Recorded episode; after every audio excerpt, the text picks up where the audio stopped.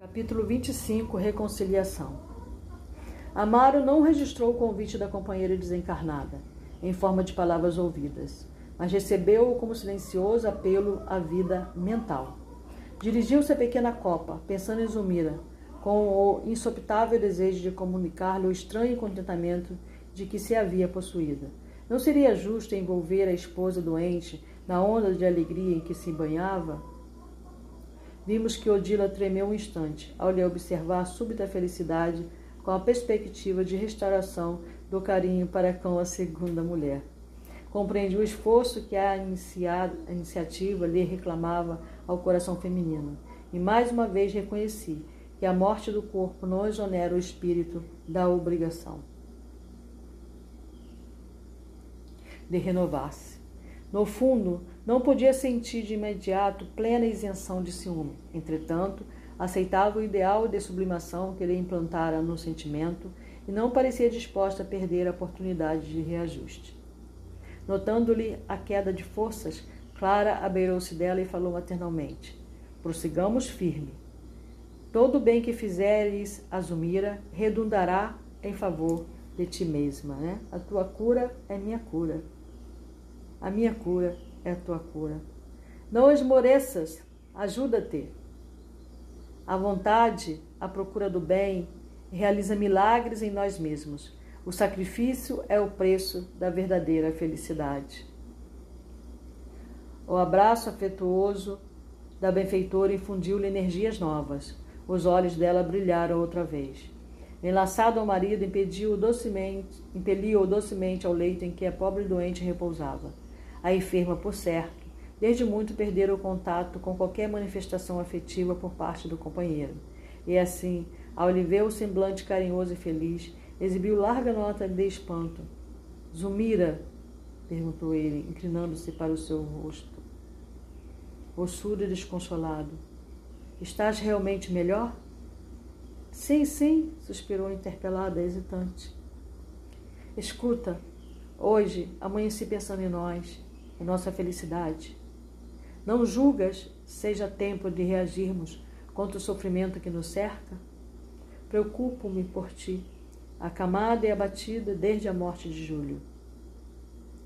Notei que do tórax de Amaro emanava largo fluxo de energia radiante, assim como um jato de raios de luz verde prateada, que envolveram o busto de Zumira despertando emotivamente emotividade coerciva. Um jato de, de raios de luz verde prateada. A desventurada senhora começou a chorar, dando-os a impressão de que os fluidos arremessados sobre ela lhe lavavam o coração. Clarence calmo informou. Como vemos, a sinceridade dispõe de recursos característicos. Emite forças que não deixam margem a enganos. O sentimento puro com que Amaro se dirige agora à esposa é fator decisivo para que ela se reerga e se cure. O ferroviário, auxiliado por Odila, enxugou as lágrimas que corriam copiosas daqueles olhos macerados e tristes e continuou. Peço confies em mim, afinal de contas, somos companheiros um do outro. Como poderei ser feliz sem o teu concurso? Não nos casamos para chorar. Amaro, exclamou a interlocutora agoniada, conservando ainda os últimos resíduos mentais do complexo de culpa em que se torturava. Como te agradeço a alegria desta hora. Entretanto, a imagem de Júlio não me sai da lembrança. Sinto que o remorso me persegue. Não fiz tudo o que eu devia para salvar o filhinho que me confiaste. Esqueçamos o passado, assegurou o esposo decidido. Todos pertencemos a Deus e acredito que a divina vontade vive conosco em toda parte. Indiscutivelmente, Júlio nos traz, nos faz muita falta, mas não podemos renunciar à vida que o céu nos concedeu. É imprescindível lutar, procurando a vitória. Ligado à mente da primeira esposa, que tudo fazia por ajudá-lo, prosseguiu com enternecedora inflexão de voz. Não ouvides que pertencemos aos compromissos morais que assumimos. O carinho do meu caçula significava muitíssimo para o meu coração. Contudo, não pode ser mais importante que o nosso amor. Refaze-te, vivamos nossa vida. Temos Evelina e a nossa felicidade. A doente sentou-se de olhos reanimados e diferentes. Enquanto o esposo acomodava-se ao lado dela, víamos Odila, de fisionomia satisfeita, dirigir-se ao quarto da filha. Instintivamente acompanhamos-la, de modo a assistir em qualquer dificuldade. Ela, porém, com inefável surpresa para nós, colocou a destra sobre a fronte da menina, solicitando-lhe a presença. Findos alguns instantes, Evelina, em espírito, voltou ao aposento em que seu corpo repousava. Vendo a mãezinha, correu a abraçá-la. Fundiram-se ambas num amplexo longo e comovedor. Abraço, né? Amplexo longo. Um abraço. Oscular é beijo e amplexar é abraçar. Misturando-se as lágrimas. Enfim, enfim, clamou a jovem maravilhada. Minha filha, minha filha! E em seguida a genitora descansou nela os olhos, inflamados de esperança, pedindo súplice. Evelina, ajuda-nos. Se não nos unirmos sob a luz da compreensão do trabalho, nossa casa desaparecerá. Teu pai e eu não podemos dispensar-te o concurso. Da saúde e da paz de Zumira depende a feliz continuação de nossa tarefa. Deus não nos reúne com a indiferença, para a indiferença ou para o egoísmo, e sim para o serviço salutar uns pelos outros. Mãezinha, explicou a jovem estática, tenho orado, tenho pedido ao seu coração nos auxilie. Sim, Evelina, sei que em tua abnegação não te descuidas da prece. Jesus terá recebido teus rogos Achava-me surda, vitimada pelo ruído destruidor da minha própria incompreensão. Sinto, porém, que minha alma desperta hoje e vejo que nos compete algo fazer para restaurar o valor de teu Pai e alegria de nossa casa. Continuarei orando. Não ouvides a prece, querida, mas a súplica que não age pode ser uma flor sem perfume. Peçamos o socorro do Senhor, algo realizando para contribuir em seu apostolado divino. Começamos por refundir a confiança em tua mãe, em tua nova mãe. Faze-te melhor para ela.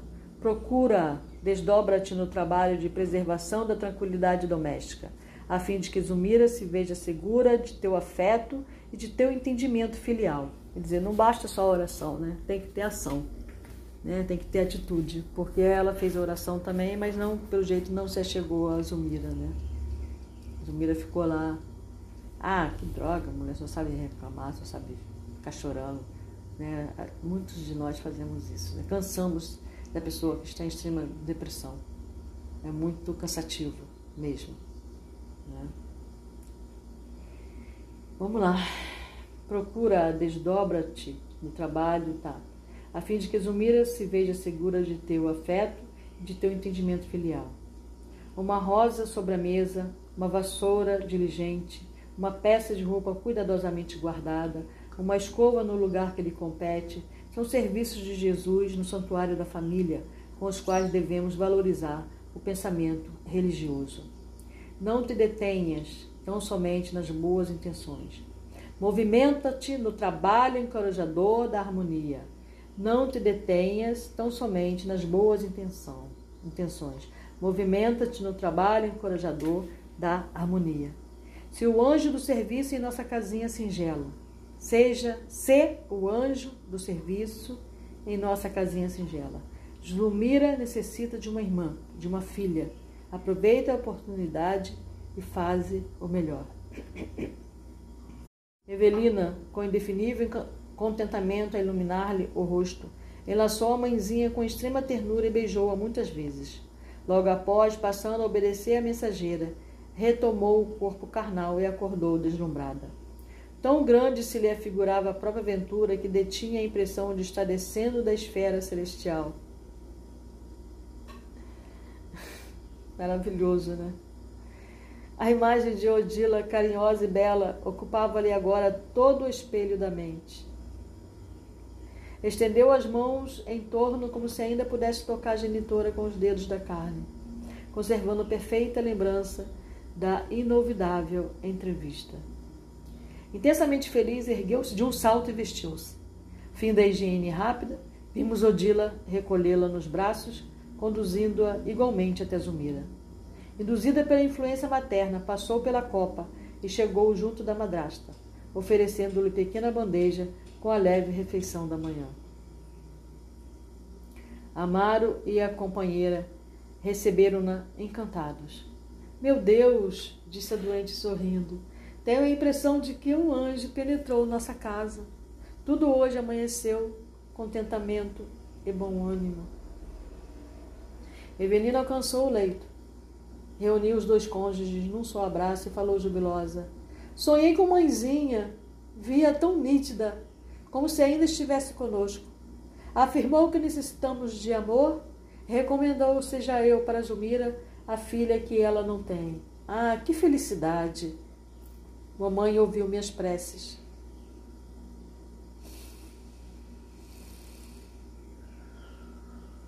O ferroviário anotou, satisfeito, a informação, guardando, porém, consigo mesmos as recordações da noite, para não ferir as suscetibilidades da companheira.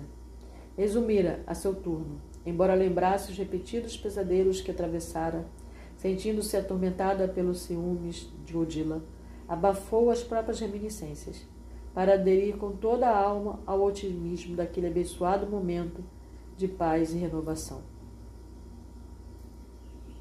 Quando a madrasta, com o embevecimento, a menina acrescentou: Quero ser melhor, mais diligente e mais amiga. Papai, você e eu seremos doravante mais felizes. A pobre senhora suspirou reconfortada e aduziu. Sem dúvida alguma, Odila deve ser o nosso gênio protetor. É muita alegria nesta manhã para que nossa aventura seja sempre sonho ou mera coincidência. É isso, né? Aquele testemunho de gratidão, partido com a melhor espontaneidade da mulher considerada até então por inimiga, tocou as recônditas fibras da primeira esposa de Amaro, que, incapaz de suportar a emoção, começou a chorar entre o reconhecimento e o regozijo, incapaz de suportar a emoção. Chora, minha filha, Chora de júbilo. Irmã Clara abraçou-a e falou humilde. Chora, minha filha, chora de júbilo. Em verdade, quando o amor sublime penetra em nosso coração, a luz do Senhor passa a reger os passos de nossa vida. Bom dia, boa tarde, boa noite. Eu acho que eu me perdi um pouco aí nos capítulos, porque eu estou lendo vários capítulos seguidos. Eu acho que eu acabei me perdendo meio aí um pouco, né? Não sei. Mas o importante é que a leitura foi feita. Muito bem, nós temos aí o capítulo 26 agora, que nós vamos ler, né, do livro Entre a Terra e o Céu, a vida no mundo a série A Vida no Mundo Espiritual, livro 7. Estamos aí no capítulo 26. E agora vai ser o reencontro da mãe e filho, né? A Odila, que já fez a passagem, e o filho Júlio, que também já fez a passagem. Alegria plena coroara o trio doméstico mostrando a expectativa de uma colegial preocupada em receber a aprovação dos mentores, Odila ergueu os olhos lacrimosos para a irmã Clara, perguntando: Terei agido corretamente? Lia-se-lhe no, no rosto a necessidade de uma frase estimulante. A venerável amiga é, conchegou-a de encontro ao coração. Venceste, valorosa, disse Terna compreendeste o santo dever do amor. Abençoaras para sempre este maravilhoso dia de renúncia e doação de ti mesmo.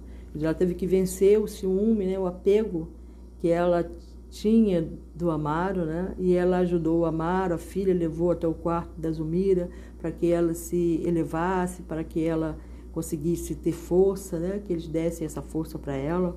Foi muito bonito no capítulo anterior.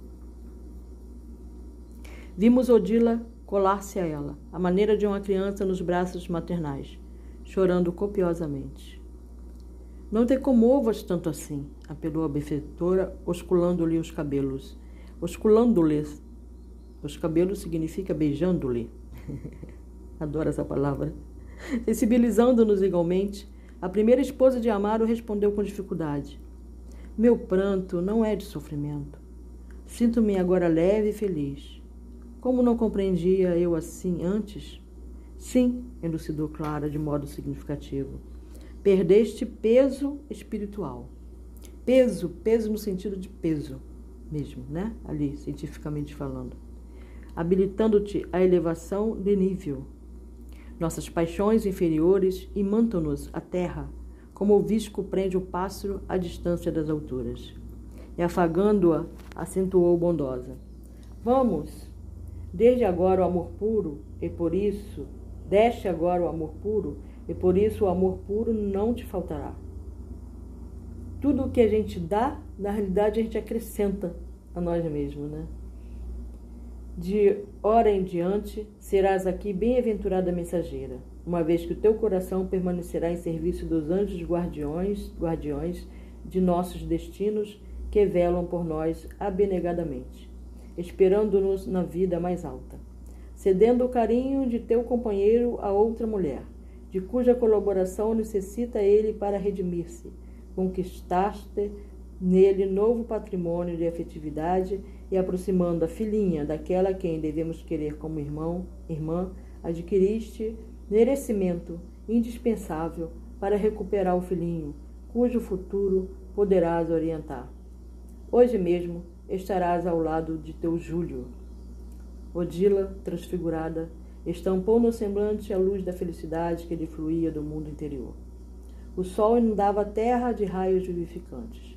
Quando a reconduzimos ao hospital, com a promessa de buscá-la mais tarde para a viagem ao lar da bênção.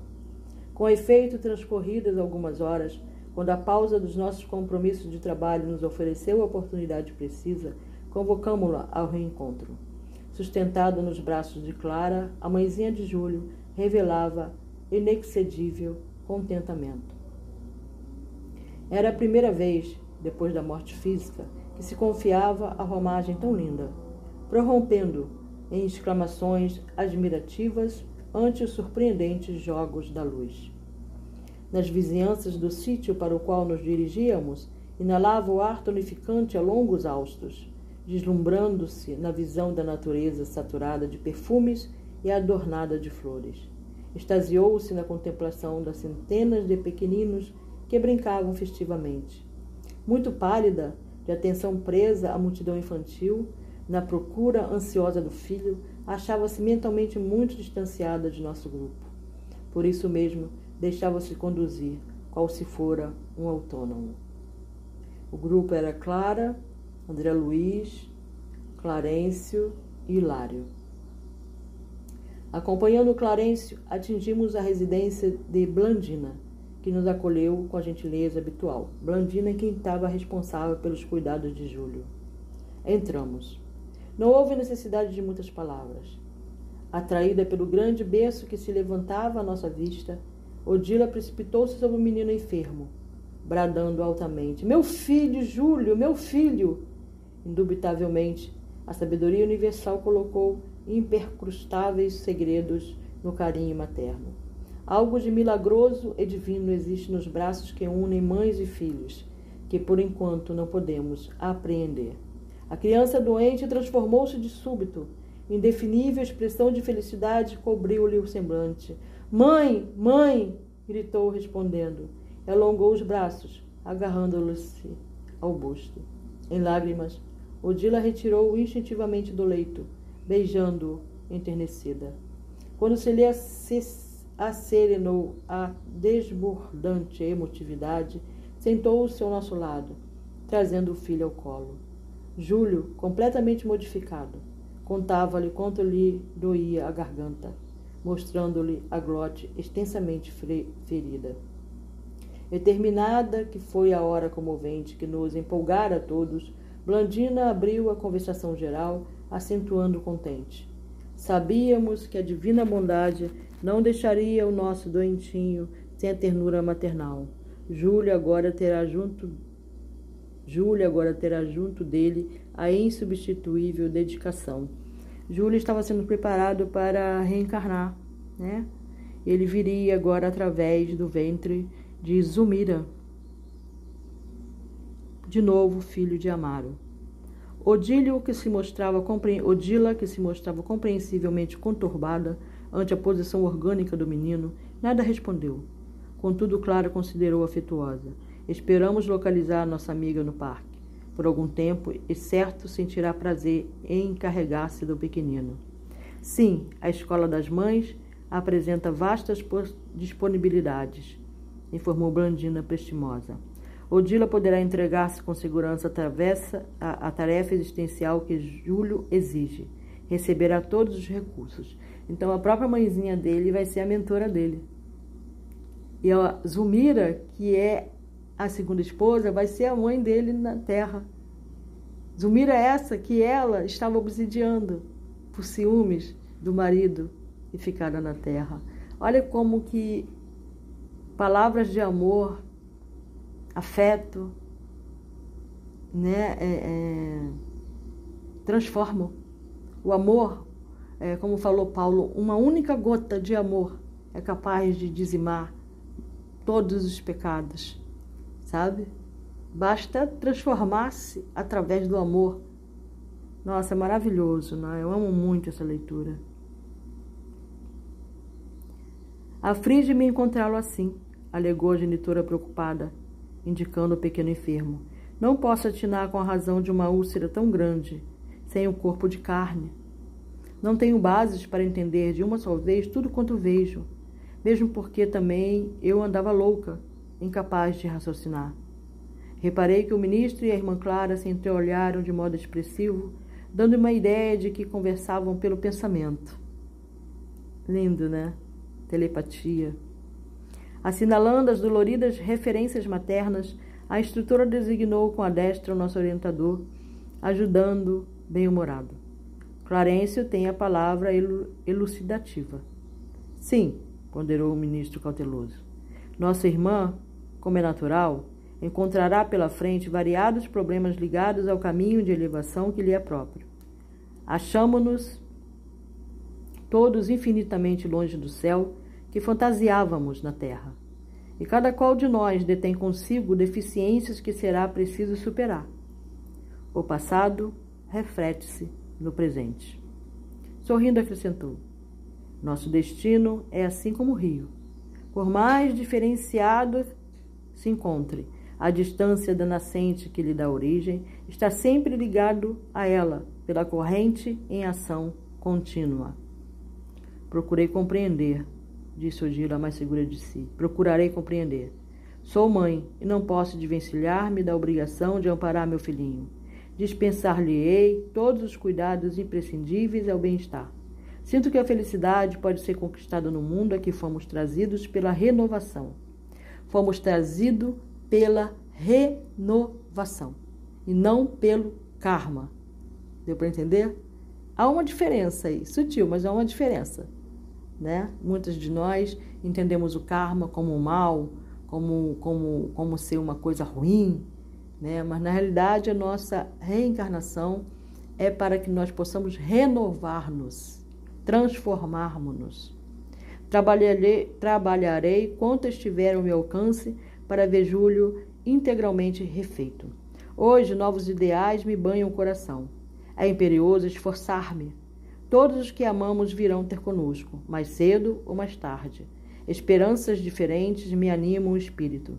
Amanhã, no porvir talvez próximo, terei meus familiares aqui, de novo, e não posso olvidar a necessidade de algo fazer para conseguir o abrigo de que necessitamos. Passeou o olhar vago e cismarento pelo recinto como se estivesse contemplando remotos horizontes e concluiu: Um lar a felicidade restaurada, a bênção do reencontro. Por largo tempo, o comentário edificante brilhou na sala, aquecendo a chama da amizade e da confiança em nossos corações. Blandina e Mariana prometeram cooperar, insistindo para que Odila se demorasse junto delas, até situar-se, em definitivo, no educandário a que se destinava. A renovada senhora aceitou reconhecidamente. Despedimos-nos felizes. Após nos separarmos de Clara, retomando o caminho de volta ao nosso domicílio espiritual, julguei conveniente interpelar o instrutor acerca dos problemas que me espervilhavam no cérebro. Por que não esclareceu Odila com respeito ao pretérito de Júlio? Seria aconselhável deixá-la entregue a informações deficientes quando lhe conhecíamos extensamente os enigmas da organização familiar? Por que não lhe explanar francamente o impositivo da reencarnação do menino? Clarence, como de outras vezes, ouviu sereno e generoso. Quando acabei o interrogatório, replicou sem alterar-se. À primeira vista, seria efetivamente esse o caminho a seguir. Entretanto, as recordações do pretérito não devem ser totalmente despertas para que ansiedades inúteis não nos dilacerem o presente. A verdade para a alma é como pão para o corpo que não pode exorbitar da cota necessária a cada dia. Toda precipitação gera desastres. Além do mais, não nos cabe a vaidade de qualquer antecipação a providências que serão agradáveis e construtivas ao amor de nossa irmã. Sendo-se ainda plenamente integrada no carinho materno, ela própria assumirá a responsabilidade do trabalho alusivo à reencarnação do pequeno, advogando ela mesma essa medida e destinando-se a criança ao seu antigo lar.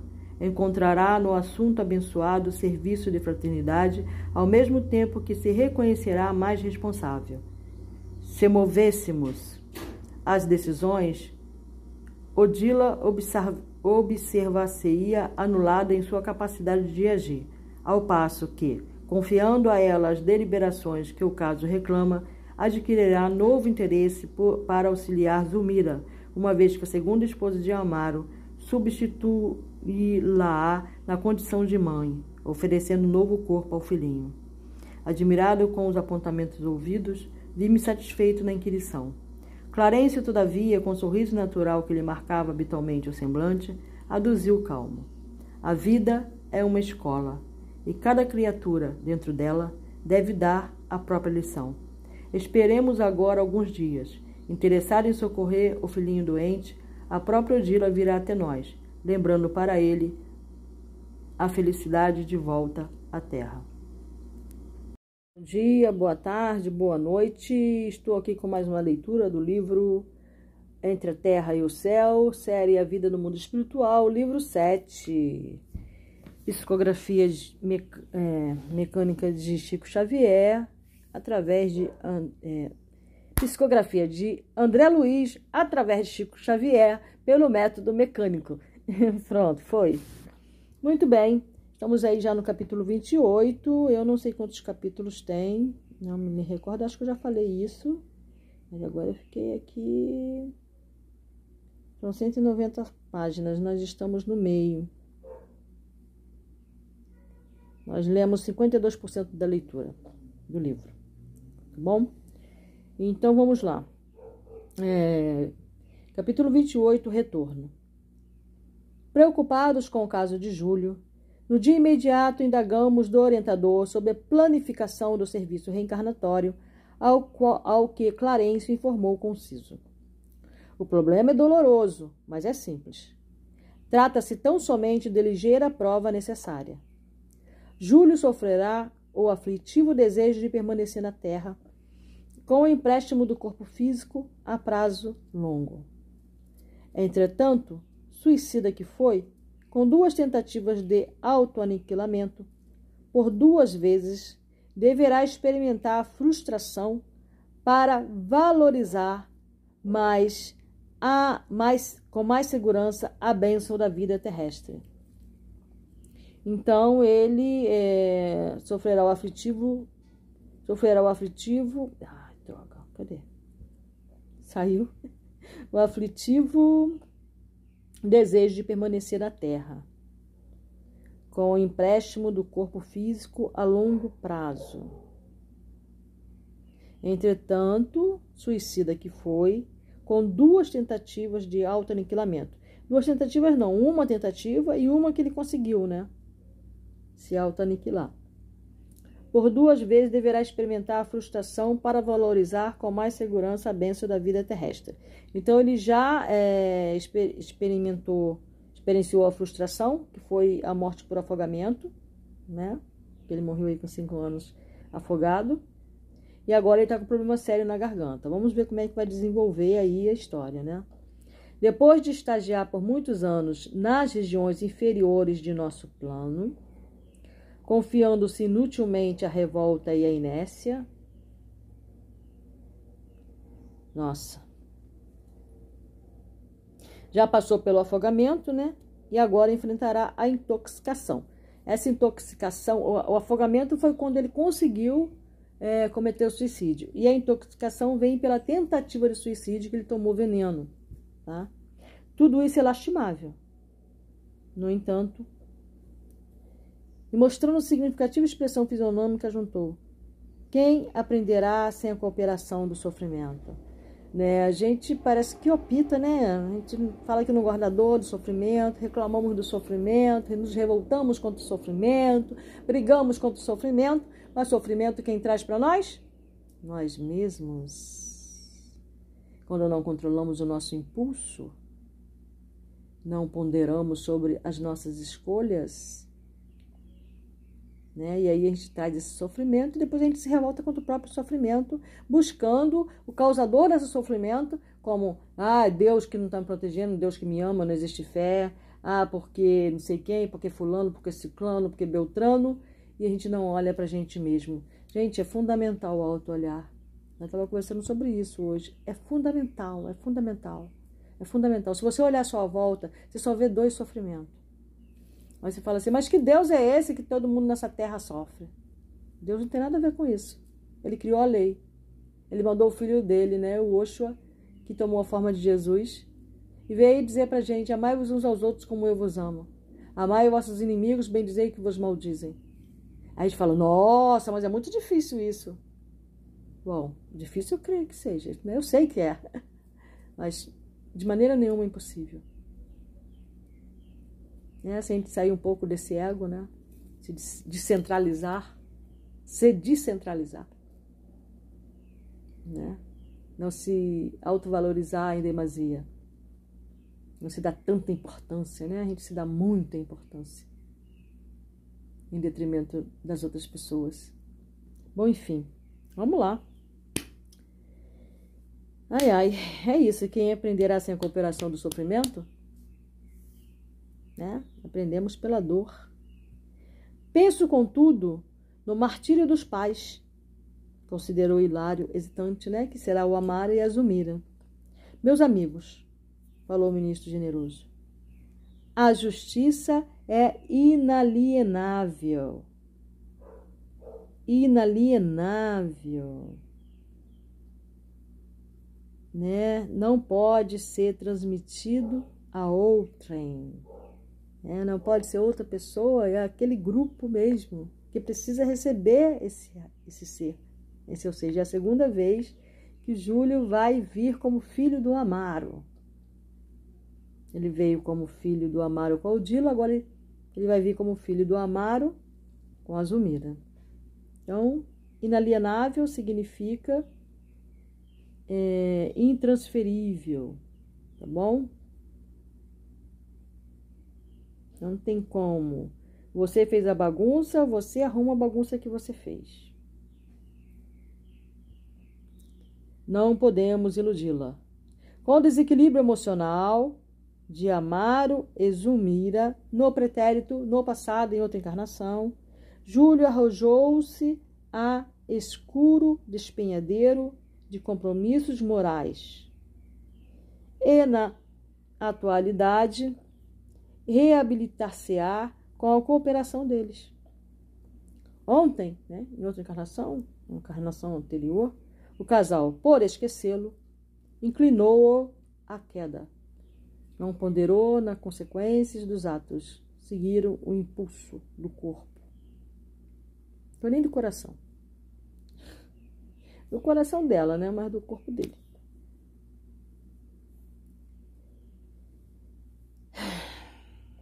Então vamos lá. Hoje, por amá-lo, garantir-lhe-á o seu erguimento. Eles já falaram, já contaram parte dessa história aí, tá? Em capítulos anteriores. A palestra esmoreceu. Talvez porque o assunto nos compelisse a severa meditação. Hilário e eu, refletindo na absoluta harmonia da lei, calamos-nos cismarentos, à espera da noite. Quando integraríamos a caravana da amizade, que restituiria a criança enferma ao ninho antigo. Com efeito, avizinhava-se a madrugada, quando alcançamos a residência do ferroviário, envolvida em sombra. Odila trazia nos braços o filho irrequieto e gemente, enquanto o ministro, irmã Clara, Blandina, Mariana, Hilário e eu rodeávamos ambos em silêncio. Nossa, quanta gente, né? Então, Odila, irmã Clara, Blandina, Mariana, Hilário e eu. Onde é que está o Clarencio? Penetramos a sala humilde. Qual se houvera sorvido invisível anestésico, o menino emudeceu. Junto de nós, o orientador, né? Esqueceu de falar o Clarence. Solícito explicou. O doentinho encontra grande alívio em contato com os fluidos domésticos. É o fluido da casa, que está na casa, no ar. O reequilíbrio da alma no ambiente que lhe é familiar, no mundo, constitui base firme para o êxito da reencarnação. Não prosseguiu, contudo. Irmã Clara fez-lhe expressivo aceno e o nosso instrutor penetrou sozinho a câmara conjugal, sem dúvida para certificar-se contra a conveniência de confiarmos o pequenino à sua futura mãe. Transcorrido alguns minutos, Clarencio veio ao nosso encontro, convidando-nos a entrar. É enternecedor, espetáculo desdobrou-se à nossa vista. É muito bonito isso. Zulmira, em espírito, estendeu-nos braços fraternos, né? Ela foi desdobrada. Estava bela, radiante de alegria. E, quando recebeu Júlio, aconchegando-o ao próprio peito, pareceu-me sublimada Madonna, aureolada por maternidade vitoriosa. Odila chorava. Clarence ergueu os olhos para o alto e orou em voz comovedora. Senhor, abençoa-nos. de almas entrelaçadas na esperança em teu infinito amor, e no júbilo que nasce da obediência aos teus desígnios. Aqui nos achamos, acompanhando um amigo que volta à recapitulação. Dá-lhe forças para submeter-se resignado à cruz que lhe será a salvação. Ó Pai, sustenta-nos na grande estrada redentora em que o obstáculo e a dor devem ser nossos guias. Fortalece-nos o bom ânimo e a serenidade e modera-nos o coração para que saibamos servir-te em qualquer circunstância. Sobretudo, Senhor, rogamos-te, auxilias a nossa irmã, que investe sagradas aspirações femininas no apostolado maternal. Santifica-lhe os anseios multiplica-lhe as energias para que ela se honre contigo na divina tarefa de criar. A palavra do ministro, saturada de paternal amor, desse amor que nos atinge o espírito até a fonte oculta das lágrimas, levaram-nos à acomodação. Zulmira, todavia, sensibilizou-nos ainda mais. Atraída pelo poder magnético da oração, atraída pelo poder magnético da oração. Nossa, é sensacional esse poder. É maravilhoso. Avançou com o menino colado ao regaço até junto de nosso orientador e ajoelhou-se. Aquela humildade ingênua lembrava-me a narração evangélica da viúva de Naim, com o filho morto aos pés do Cristo e não pude conter o pranto que me vertia do coração. Igualmente tocado por aquele gesto espontâneo de confiança e fé, o ministro voltou-se para ela e afagou-lhe a cabeça, transfigurado. Algo de sublime sublime, sublime, devia ter acontecido na alma daquele missionário da abnegação que me habituara a querer com extremado carinho. Jorro estelar descia da altura, inflamando-lhe a fronte, e da destra, que acariciava a irmã genuflexa, projetavam-se raios de safirina luz. Eu estou dando um tempinho aqui para imaginar a cena. Maravilhosos instantes de expectação correram sobre nós. Em seguida, sustentando-a nos braços, Clarência reergueu-a, conduzindo-a ao leito com a criança. Zulmira, desde então, afigurou-se-nos integralmente concentrada no filhinho, que se lançou a ela, instintivamente, à maneira de um molusco a acomodar-se na própria concha.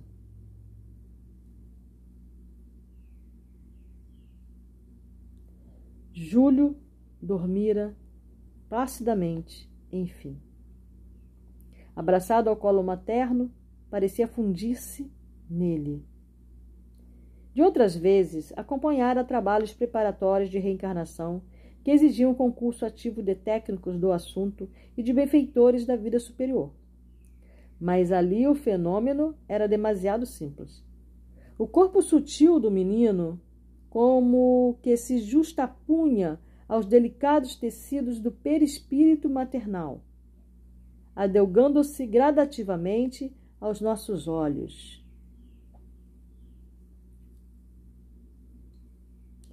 Irmã Clara e as companheiras oscularam a futura mãezinha, beijaram, que tentava recuperar o corpo denso, conduzindo consigo o pequeno confortado e desfalecente, retiramo-nos tomados de alegria que nasce, pura, da obrigação bem cumprida. Tudo muito simples, deu para entender? Você consegue imaginar isso? Então, primeiro ele, ele se acoplou ao plexo solar através do perispírito.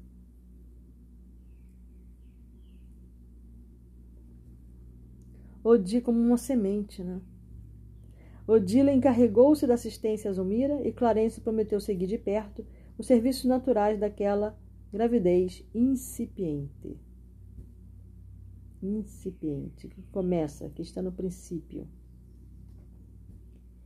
Quando nos ouvimos, quando nos vimos de novo a sós, as indagações surgiram imperiosas, né?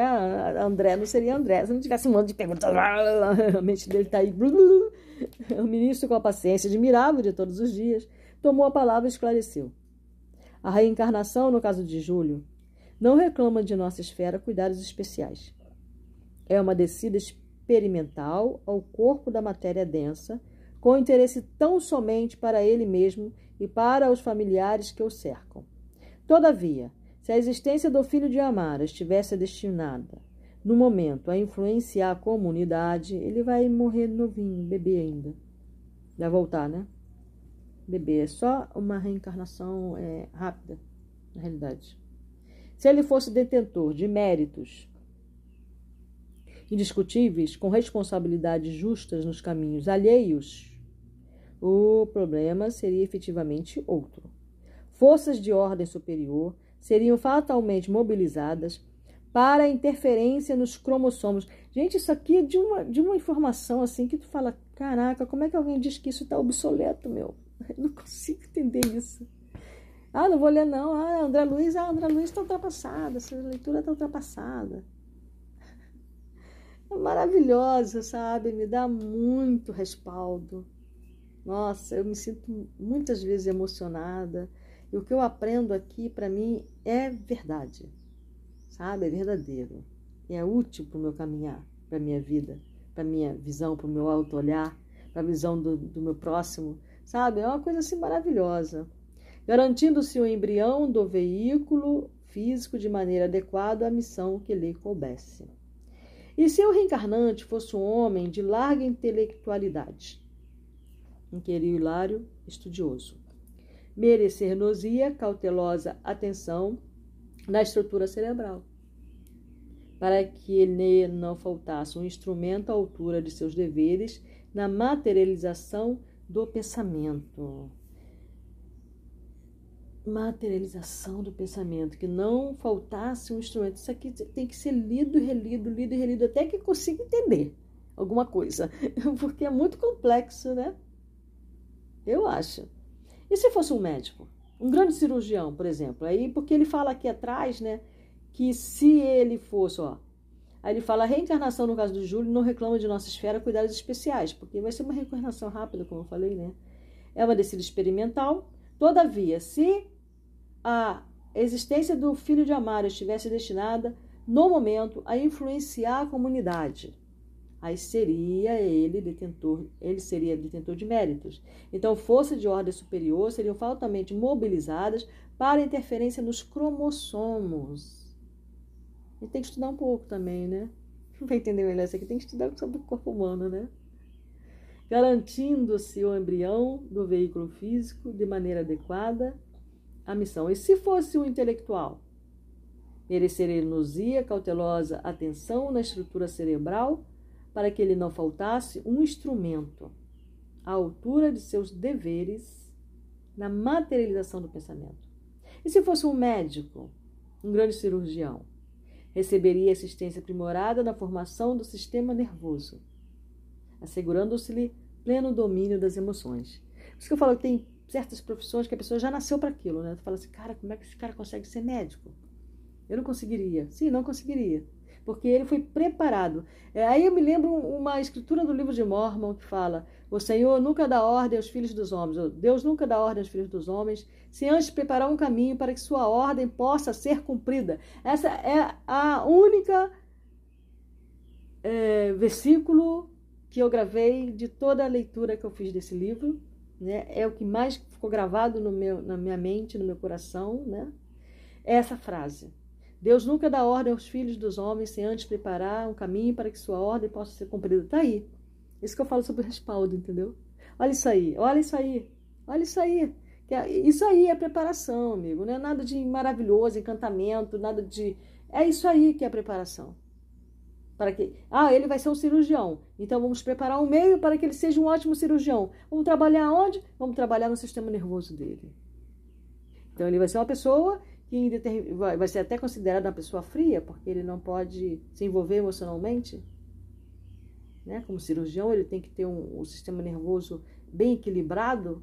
Isso significa emoção, que para um brasileiro, por exemplo, uma pessoa bem concentrada, é, no sistema nervoso bem harmonioso, a pessoa fala que é fria, né? Muitas vezes, porque as pessoas são muito emocionais, né? Então vamos lá. Por que não mais porque não mais indagássemos especificamente, o instrutor continuou. Contudo, em milhares de renascimentos na Terra, os princípios embriogênicos funcionam automáticos cada dia. A lei de causa e efeito executa-se sem necessidade de fiscalização da nossa parte. Na reencarnação, basta o magnetismo dos pais, aliado ao forte desejo daquele que regressa ao campo de formas físicas. De retorno ao corpo físico, estamos invariavelmente animados de um propósito firme. Né? Ninguém nasce por nascer. Seja o anseio de alijar a dor que nos atormenta, a aspiração de conquistas espirituais que nos facilitem o acesso à vida superior, o voto de recapitular malfeitos ou ideal de realizar grandes tarefas de amor entre aqueles a quem nos afeiçoamos no mundo. Então, ah. De modo geral, a maioria das almas que reencarnam satisfaz a fome inquietante de recomeço. Né? É, por exemplo, o espírito recebe, como André Luiz, né? recebeu a cura, né? passou pelo, ficou no hospital, ficou hospitalizado durante um ano, né? Recebendo aí o bálsamo para o problema, a questão do, do, do fígado, né? Que ele estava com sífilis, a questão do intestino, né? Que ele estava com problema intestinal, etc. Mas só vai se consolidar com a reencarnação. Entendeu? No, um recomeço. Quem não atendeu com exatidão ao trabalho que a vida lhe delegou, se rende depressa ao impositivo de repetição da experiência e o ressurgimento na luta física aparece por bênção salvadora. Milhões de destinos se reestruturam dessa forma, qual se faz uma grande, qual se refaz uma grande floresta. A sementeira cresce, estimulada pelo magnetismo do solo, no caso aí do ventre, né, da mãe. A existência corpórea germina de novo, incentivada pelo magnetismo da carne dele. Ante a pausa ligeira do ministro, Hilário perguntou respeitoso: O seio materno, não é o seio, desse modo, o ventre? Nosso mentor completou-lhe a definição, respondendo: É um vasto anímico de elevado poder magnético. Né, as pessoas é, aqui no Espiritismo, aqui na Terra, falam muito sobre o fenômeno anímico, né? Como se nós, como se fosse um é, um charlatanismo, né? Ou um molde vivo destinado à fundição e refundição das formas. Ao sopro criador da bondade divina, que, em toda parte, nos oferece recursos ao desenvolvimento, para a sabedoria e para o amor. Esse vaso atrai a alma sequiosa de renascimento e que lhe é afim, reproduzindo-lhe o corpo denso no tempo e no espaço. No tempo e no espaço. A terra engole a semente para doar-lhe nova germinação, consoante os princípios que encerra. Maternidade é sagrado serviço espiritual em que a alma se demora séculos, na maioria das vezes, aperfeiçoando qualidades do sentimento. Né, eu, eu, eu entendi, né, quando eu entrei para do Espiritismo, né? Que as mulheres nascem, os espíritos nascem na forma feminina, né? Aqueles que têm aí a benção de ser mãe. É, não é porque está, não é porque é um ser mais amorável, é um ser para aprender a amar incondicionalmente. Sabe aquele amor incondicional que nos é ensinado a ter? Não nos é ensinado não, dizem para a gente ter, ninguém ensinou nada. só, só a experiência. Né? Então a experiência é, que existe para nos ajudar a compreender e a amar incondicionalmente começa pelo, por nós, pela nossa família. Né? Então aí aquele espírito nasce na forma feminina para aprender a amar. Isso que eu entendi. A palestra prosseguia valiosa, mas o tempo que convocava a outros mestres, e em razão disso, nos convocava a outros mestres, e em razão disso, fomos constrangidos a interromper o nosso entendimento acerca do que havíamos visto. Muito bem, vamos ao capítulo 29.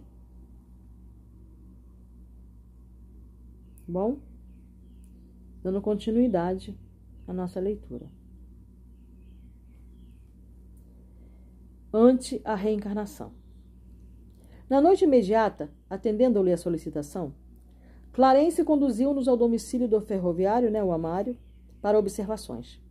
Penetramos respeitosamente o quarto em que Odila nos recebeu contente e gentil. Tudo lhe parecia desdobrar-se com, com segurança. Júlio dormia no ventre. Não mais acordara, informou a guardiã feliz.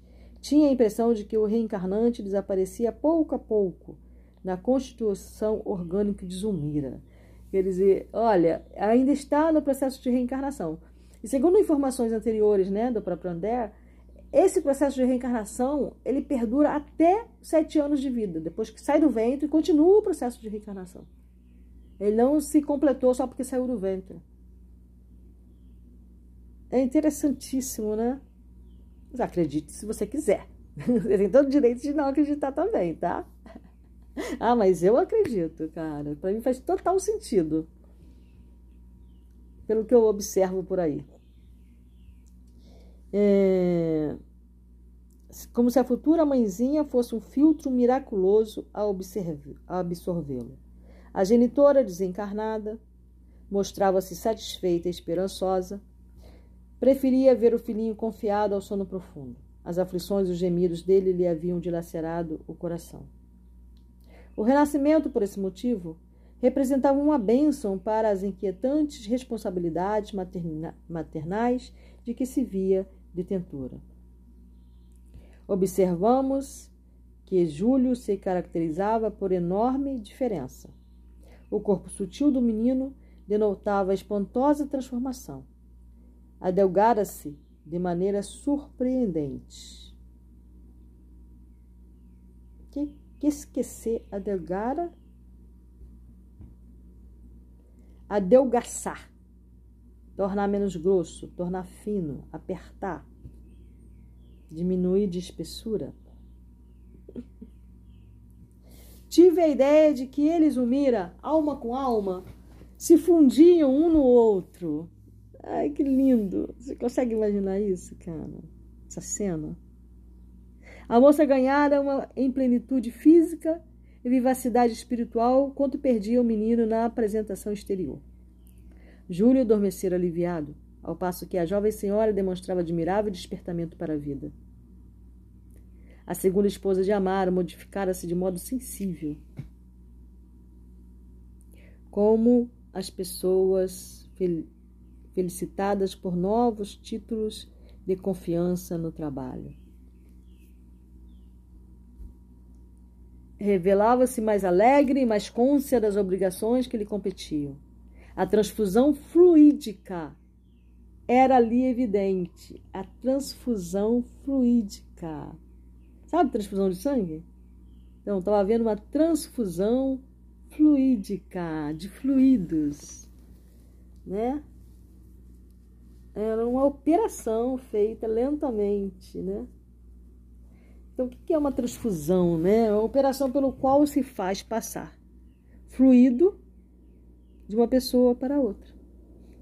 É isso, né, Claro? Né? Vocês já sabiam, mas eu quis enfatizar. O organismo materno assemelhava-se a um alambique destinado a sutilizar as energias do reencarnante para restituí-las.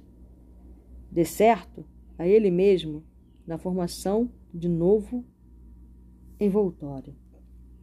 Registrando-nos o assombro, o instrutor explicou com a sua habitual gentileza.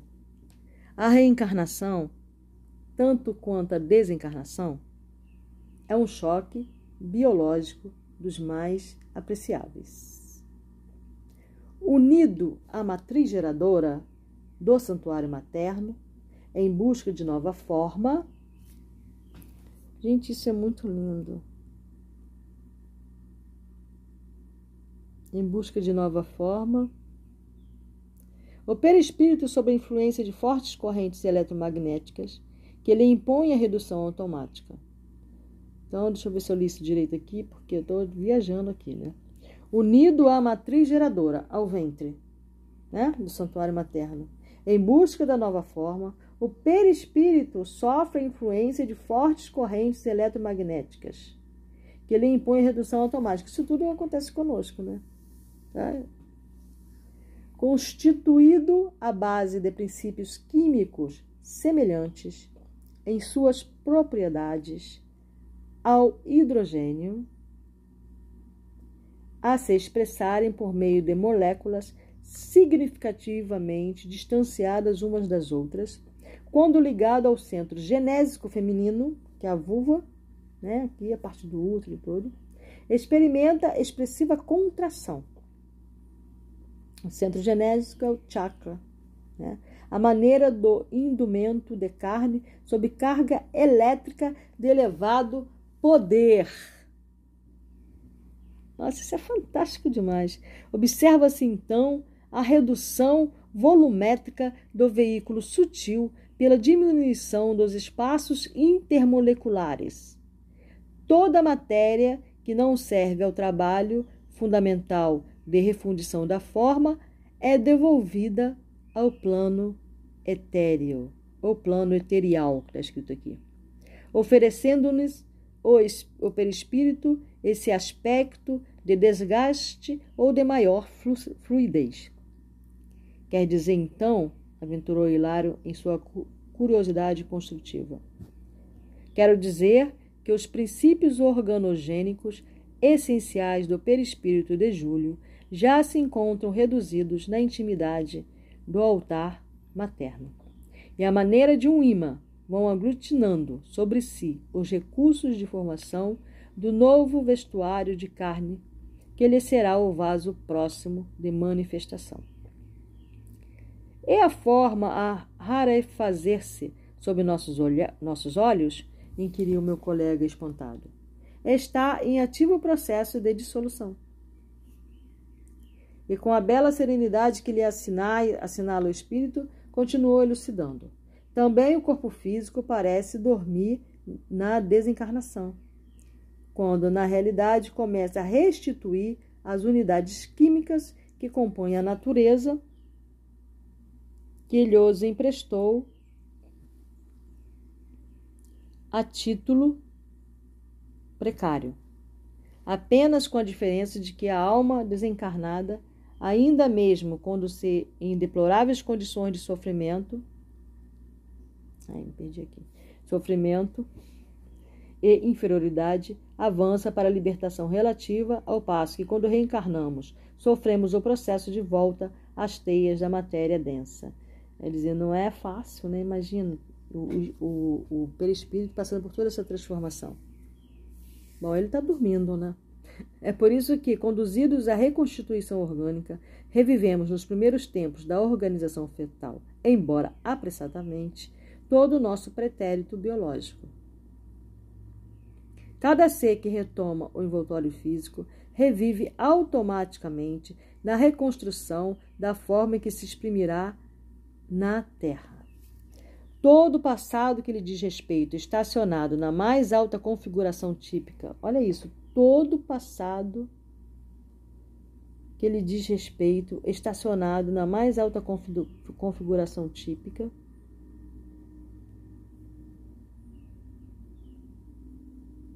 Gente, isso é muito, né?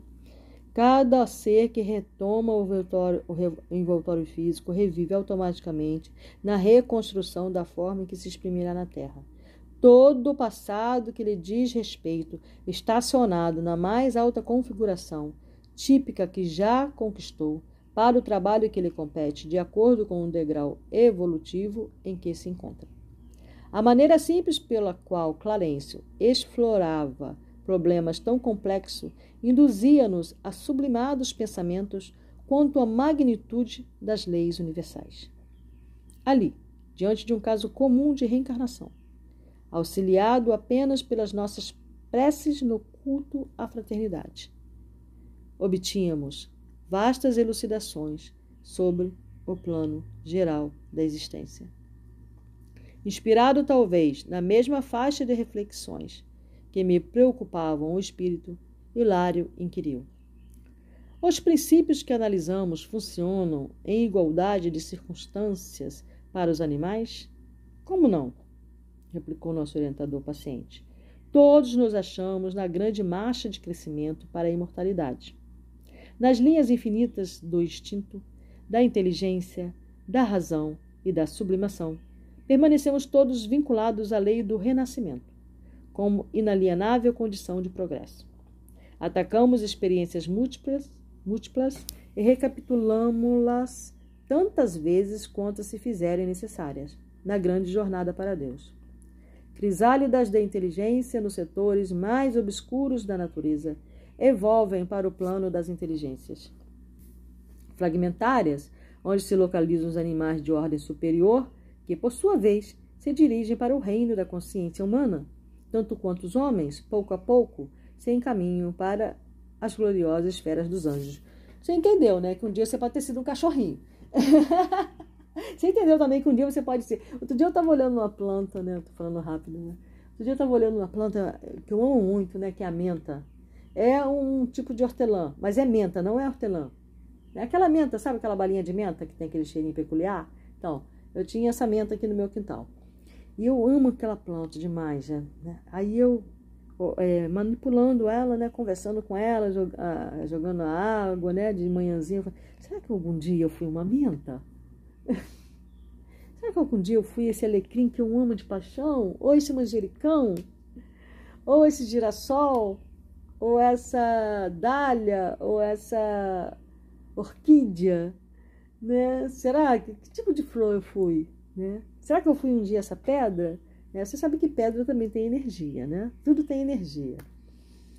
Né? E às vezes eu pego uma pedra assim, eu sinto a energia dela como um coração pulsando, sabe? Aí eu penso, será que eu fui uma pedra? é isso que ele está dizendo, entendeu? Será que eu fui um dia essa conchinha? Que tudo evolui. É, os hindus, eles acreditam que você pode, numa encarnação, vir na forma humana e na outra encarnação vir na forma de cachorro. Ou vaca, né? Que é eles idolatram, sei lá o quê. Já no espiritismo né, cristão, vamos dizer assim, no espiritismo da linha Kardec, no espiritismo ao qual aí nós estamos, é, André Luiz está nos passando, eles acreditam na evolução. Que você pode, que o cachorro é, vai evoluindo até chegar na forma humana. Né? Posso ter sido um miquinho, posso ter sido uma tartaruga, quem sabe? Entendeu? É isso. É, Preocupamos-nos, porém, com o serviço da hora presente. Estudemos o caso sob nossa observação para que o nosso dever de solidariedade seja bem cumprido. O apontamento reajustou-nos. Hilário, que tanto quanto eu se mostrava interessado em aproveitar a lição, fixando o quadro sob nossos olhos, pediu uma explicação tão simples quanto possível acerca da comunhão fisiopsíquica de Zumira e Júlio naquele instante, ao que Clarencio respondeu após refletir alguns momentos. Imaginemos um pêssego amadurecido, lançado à cova escura a fim de renascer. Decomposto em sua estrutura, restituirá aos reservatórios da, terra, da natureza todos os elementos da polpa e dos demais envoltórios que lhe revestem os princípios vitais reduzindo-se no imo do solo ao embrião minúsculo que se transformará no espaço e no tempo em novo pessegueiro. É, eu, eu entendi muito isso quando eu lidei com o cacau, né? Eu pegava a semente, abri, eu abro o cacau, aí lá dentro da semente saindo um, um novo saindo um embrião, sabe? Assim, tá, tá, tá florescendo assim, aquela apontando, sabe? Abrindo o, o, a amêndoa do cacau abrindo-se e está saindo novo cacau, novo, novo cacauzeiro. Se eu plantar aquilo ali, vai sair um novo cacauzeiro, sabe? Muito lindo. O ensinamento não podia ser mais lógico, mais preciso. Então, por isso, acrescentou Hilário estudioso, é que as crianças desencarnadas reclamam um período de tempo mais ou menos longo para demonstrarem crescimento mental como ocorre na existência comum. Isso acontece com a maioria, informou o ministro, uma vez que há exceções na regra. Em muitas circunstâncias, semelhante posição não existe. Quando a mente já desenvolveu certas qualidades, aprimorando-se em mais altos degraus de sublimação espiritual, pode arrojar de si mesma os elementos indispensáveis à composição dos veículos de exteriorização de que necessitem planos que lhes sejam inferiores. Olha isso, né? E o mesmo acontece o contrário, quando a gente faz a passagem, né? Nós vimos aí, eu acho que no terceiro ou quarto livro, se não me engano, é, é, André acompanha, né? Um espírito que vai é, trabalhar na desencarnação, parece que de cinco espíritos. E, um, e, e muitos difíceis as desencarnações, né? E esse outro, o último, ele é era uma mulher presbiteriana, né, que professou a fé presbiteriana na Terra, e ela simplesmente ela, ela tirou essa vestimenta carnal dela, né, como se fosse, como se ela estivesse tirando uma roupa. Nossa, foi lindo a descrição da desencarnação dela. Vamos lá. Nesses casos, o espírito já domina plenamente as leis de aglutinação da matéria.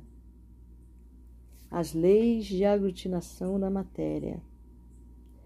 Neste caso, os espíritos. Tem muito ensinamento aqui, cara. Os, da aglutinação da matéria no campo da luta que nos é conhecido e por esse motivo governa o fenômeno da própria reencarnação sem subordinar-se a ele. É muito complexo, né? Fitávamos o semblante calmo de Zumira, que respirava serena, feliz. O problema de Júlio, no entanto, considerei, afigura-se-nos bastante doloroso. Doloroso, mas educativo. Conto de milhares de criaturas, cada dia na terra, ponderou Clarence, imperturbável.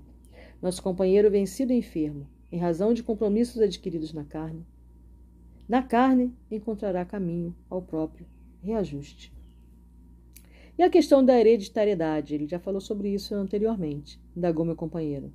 Júlio, perdendo o corpo sutil em que chorava atormentado, ressurgirá na existência física sem a moléstia que o apoquentava ele pergunta, né? Indagou, ele está indagando, vou ler de novo. O Júlio, perdendo o corpo sutil em que chorava atormentado, ressurgirá na existência física sem a moléstia que o apoquentava, por herdar fatalmente os característicos biológicos dos pais? O orientador sorriu de maneira expressiva e severou. A hereditariedade, qual é aceita nos conhecimentos científicos do mundo, tem os seus limites. Filhos e pais, indubitavelmente, ainda mesmo quando se cataloguem distantes uns dos outros, sob o ponto de vista moral, guardam sempre afinidade magnética entre si. De novo aqui, né? Eletromagnético, magnético. Desse modo, os progenitores fornecem determinados recursos ao espírito reencarnante, mas esses recursos estão condicionados às necessidades da alma que lhes aproveita a cooperação, porque no fundo somos herdeiros de nós mesmos eu estava conversando sobre isso hoje, né? Porque ele já falou sobre isso. Na medida de nossas qualidades boas ou más, para o destino enobrecido ou torturado a que fazemos jus, justíssimo, pelas nossas conquistas ou débitos que voltam à terra conosco, emergindo de nossas anteriores experiências. Somos então levados a crer que Júlio transportará consigo a enfermidade que sofria em nosso plano, a maneira de alguém que, mudando-se de domicílio, não modifica o quadro orgânico, observou Hilário com sensatez. Isso mesmo. O problema é de natureza espiritual. Durante a gravidez de Zulmira, a mente de Júlio permanecerá associada à mente materna, influenciando como é justo, a formação do embrião. Todo o cosmos celular do novo organismo estará impregnado pelas forças do pensamento enfermiço de nosso irmão que regressa. Ao mundo. Assim sendo, Júlio renascerá com as deficiências de que ainda é portador, embora favorecido pelo material genético que recolherá dos pais, nos limites da lei de herança, para a constituição do novo envoltório. Depois de breve pausa, concluiu: Como vemos, na mente reside o comando. Eu vou ler de novo, cara, isso. Parece que a gente não consegue entender, né? Na mente reside o comando. Na mente reside o comando. A consciência traça o destino, o corpo reflete a alma. Toda agregação de matéria obedece a impulsos do espírito. Nossos pensamentos fabricam as formas de que nos utilizamos na vida. Calou-se o instrutor. Cara, só esse pedacinho aqui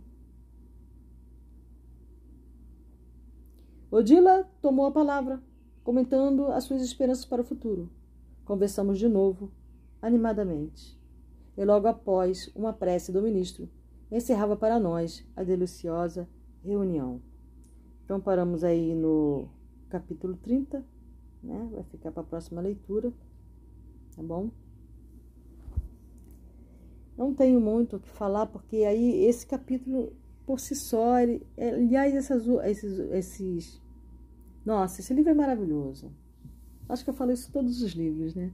Mas as lições que encerra, tem como ser obsoleto, gente, pelo amor de Deus. Bom, eu não, eu não, não olho é, como historieta, né? eu olho como um fato. Né? E eu tento tirar daí todas as lições da minha vida. Como que eu posso colocar isso em prática? Né? Esse entendimento, o que, que esse entendimento está trazendo para mim de novo? O que, que esse entendimento está ampliando a minha consciência? Eu estou entendendo, muitas coisas aí ficaram, são muito profundas para você entender, né? Para você assimilar, porque você não tem nada para comparar, comparar, porque a gente trabalha muito, a minha mente trabalha muito com referência, né? A minha mente, ela, ela é, é um mapa mental, né? Eu faço links e links e links e links e links e links, né? Com todas as leituras, com todas as lições que me chegam. Então, é, não tem como fazer um link aí. porque só aqui eu leio sobre isso. Eu não li em outro lugar né? É, falando sobre como é feito, como que nós reencarnamos, como que é. Você já parou para pensar nisso? Como que eu entro no ventre da minha mãe? Como que eu fui parar lá, meu? E depois me transformo nesse ser humano aqui, lindo. Então é isso, gente. Um ótimo domingo para todos, porque eu estou lendo isso no domingo. Eu sei que vocês não vão receber isso no domingo, mas uma ótima semana então para todos. Que todos os seres de todos os mundos sejam felizes. Bom dia, boa tarde, boa noite. Vamos para mais uma leitura do dia é, segunda-feira, dia 18 de setembro de 2023, pelo calendário gregoriano, é, pelo sincronário maia, dia 26. Vamos lá. Capítulo 30 Luta por Renascer. Nós estamos aí seguindo a saga do Júlio, né? Que está em vias de obter, né? O seu renascimento para a sua cura, a cura do seu laríngeo, do seu chakra, chakra laríngeo, né? Então vamos lá um mês correr a célere. Você vê aí que tem não foi assim de uma hora para outra, né? Esse trabalho durou muito tempo. Então, a gente vê assim, né? Um mês correr, um mês correr, um mês correr, né? Não, não fiz a conta, mas é bastante tempo já. Sobre os acontecimentos que vimos de narrar, desde a última vez, né? No último capítulo que nós lemos. Quando Odila nos procurou suplicando ajuda. Vinha triste, atormentada. Zulmira, incompreensivelmente para ela, havia contraído perigosa amidalite. Interessante isso, né? Porque o filho dela, que ela estava carregando no ventre, tinha amidalite, né? Problema sério. Vamos lá, sofria muito. Por seis dias consecutivos, informou nossa amiga inquieta achava-se no trabalho de vigilância. Esforçara-se, quanto lhe era possível, por libertá-la de semelhante aborrecimento físico. Entretanto, via baldadas todas as providências. Via baldadas, vamos ver aí né, no nosso dicionário, o que, que vem a ser baldadas. Né, é, não ter conseguido, né, creio eu, mas vamos ver aqui, é frustrado via frustradas todas as providências. Muito bem. Desolada, induzira Amaro a trazer um médico. Ó, induzira Amaro a trazer um médico. No qual foi obedecida. Mas o facultativo, né, a ação, não atinava com a causa íntima. O facultativo deve ser o médico. É, médico, pessoa que exerce medicina, médico, facultativo. Olha isso, né? Não atinava com a causa íntima da enfermidade. Ignorando a verdadeira posição da cliente, poderia ameaçar-lhe a tarefa maternal com a aplicação de recursos impróprios rogava-nos, por isso, socorro imediato. Ou seja, ele não sabia da condição dela, né, de gravidez. Clarence não se delongou na assistência precisa. Era noite, quando demandamos um ninho doméstico que já se nos fizera familiar. Aí a observação, né? Eles sempre trabalham à noite. Sempre. Zumira, no leito, demorava-se em aflitiva prostração cabelos em desalinho, olheiras arroxeadas e faces rubras de febre. Parecia aguardar a chegada de alguém que a auxiliasse na eliminação da crise. A superação das amígdalas poluíra-lhe o hálito e lhe impunha dores lancinantes. A pobre senhora apenas gemia, semi-sufocada, exausta.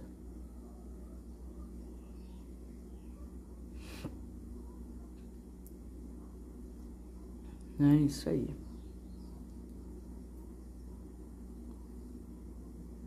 O esposo e a filha desdobravam-se em carinho, procurando reanimá-la.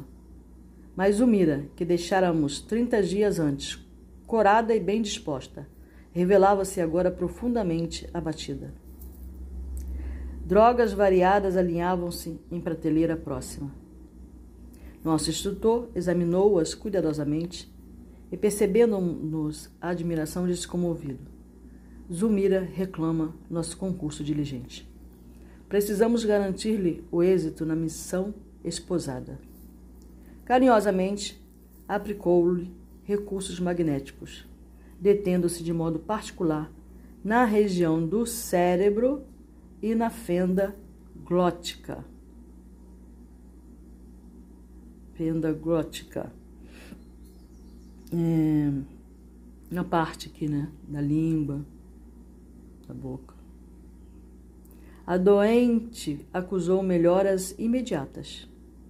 Reabilitou-se o movimento circulatório. A febre decresceu, propiciando-lhe repouso, e o sono reparador surgiu por fim, favorecendo-lhe a recuperação. Né? Com recursos magnéticos dele, né? Sensacional. E da própria Zumira também. A febre decresceu, né? Hilário indagou sobre a causa da moléstia insidiosa, que tão violenta se apresentara. Ao que Clarencio respondeu seguro. A questão é sutil. A mulher grávida, além da prestação de serviço orgânico à entidade que se reencarna, é igualmente constrangida a suportar-lhe o contato espiritual, que sempre constitui um sacrifício quando se trata de alguém com escuros débitos de consciência. A organização feminina durante durante a gestação sofre verdadeira enxertia mental. É, viva as mães, né? Os pensamentos do ser que se acolhe ao santuário íntimo envolvem-na totalmente, determinando significativas alterações em seu cosmo biológico. Seu filho é senhor de larga evolução e dono de elogiáveis qualidades morais, consegue auxiliar o campo materno, prodigalizando-lhe sublima, sublimadas emoções e convertendo a maternidade habitualmente dolorosa em estação de esperanças e alegrias intraduzíveis mas no processo de julho, observamos duas almas que se ajustam nas mesmas dívidas e na mesma posição evolutiva. Influenciam-se mutuamente. Eu estou aqui pensando nas minhas gravidezes, né? O ministro fez longa pausa. Aos passes em benefícios da enferma. Odila acompanhava-o atenciosa. De todos nós, parecia ela mais preocupada com as lições ouvidas. Identificava-se-lhe o interesse de tudo aprender para tornar-se ali mais útil.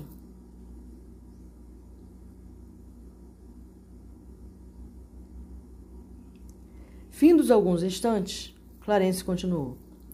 Se Zulmira atua de maneira decisiva na formação do novo veículo do menino, o menino atua vigorosamente nela, estabelecendo fenômenos perturbadores em sua constituição de mulher.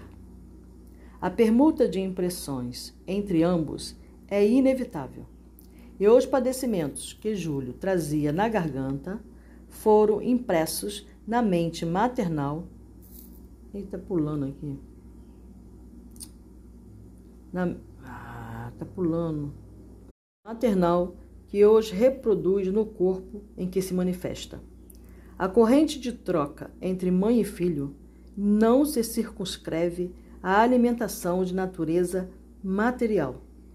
Estende-se ao intercâmbio constante das sensações diversas. Os pensamentos de Zumira guardam imensa força sobre Júlio, tanto quanto os de Júlio revelam expressivo poder sobre a nova mãezinha.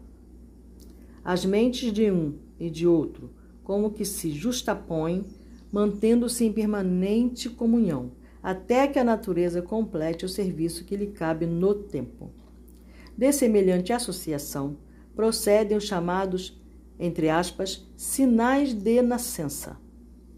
Certos estados íntimos da mulher alcançam, de algum modo, o princípio fetal, marcando para a existência inteira. É que o trabalho da maternidade assemelha-se a delicado processo de modelagem, requisitando por isso muita cautela e harmonia para que a tarefa seja perfeita. Em seguida, o ministro, com devoção paternal, levou a efeito diversas operações magnéticas de auxílio à cavidade pélvica, afirmando a necessidade de socorro ao útero em vista do complicado e difícil desenvolvimento de Júlio reencarnante. Nossa, maravilhoso. Pega avançado mais longe, talvez tentando converter aquela hora de fraternidade tanto quanto possível em hora de estudo, recordou algumas de suas experiências médicas, acrescentando: É comum a verificação de exagerada sensibilidade na mulher que é engravida. A transformação do sistema nervoso nessas circunstâncias é indiscutível.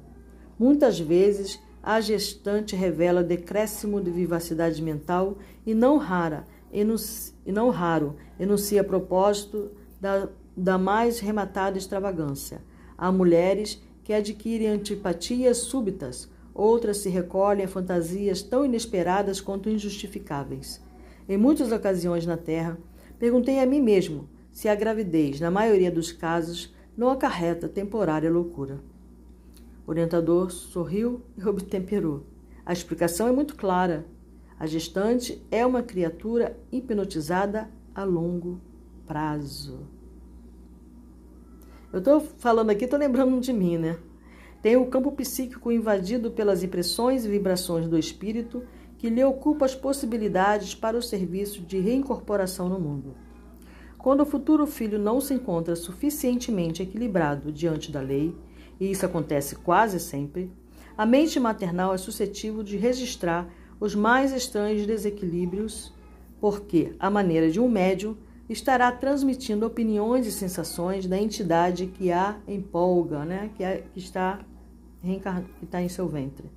Afligia-me observar, lembrou Hilário com interesse, a inopinada aversão de muitas gestantes pelos próprios maridos.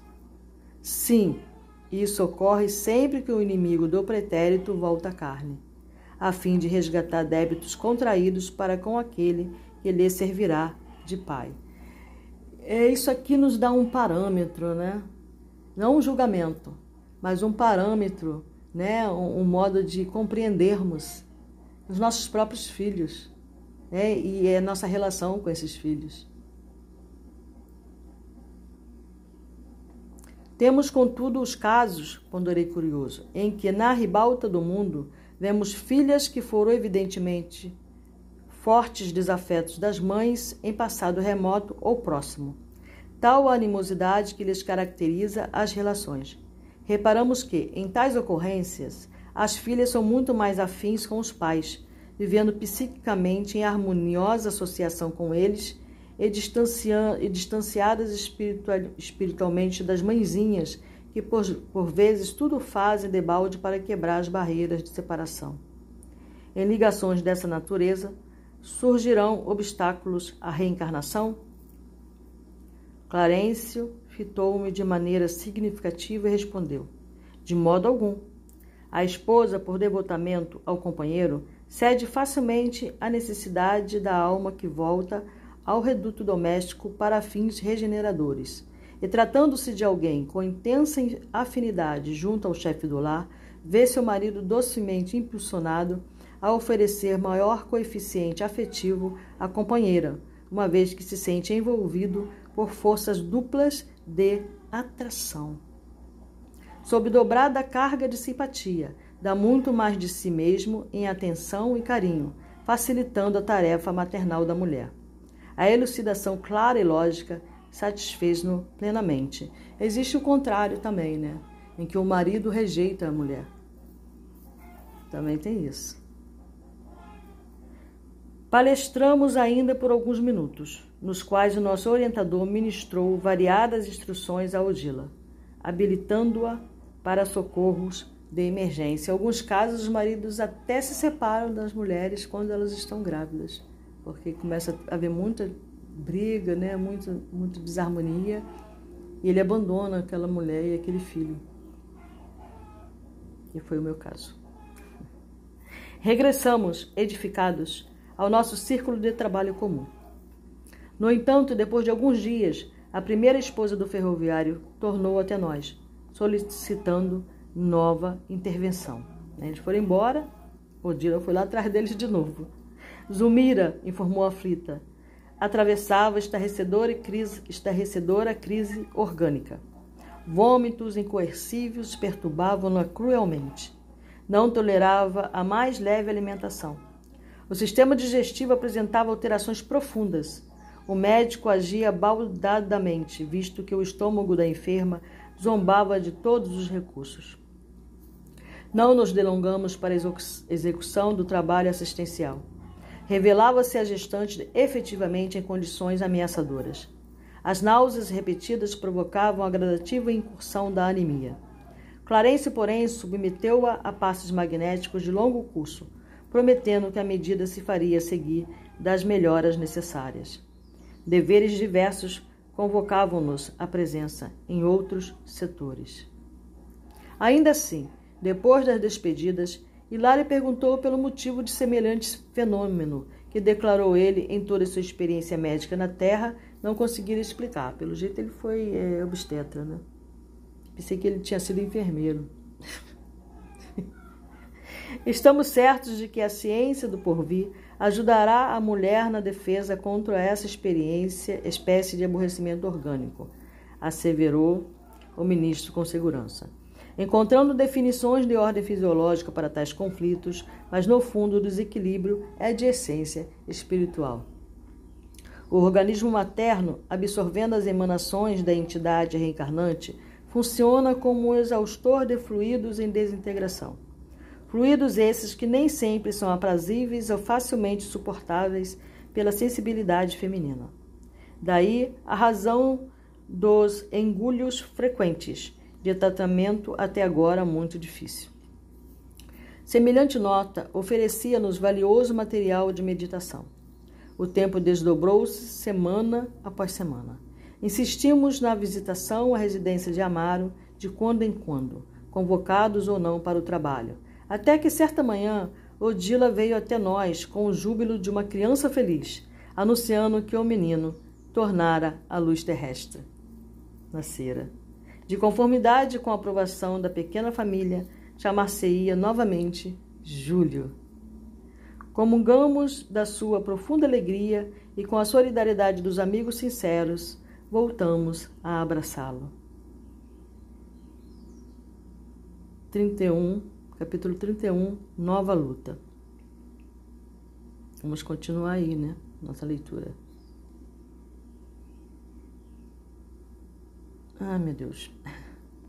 O pequeno Júlio desenvolvia-se como flor de esperança no jardim do lar. Todavia, sempre mirrado, enfermiço.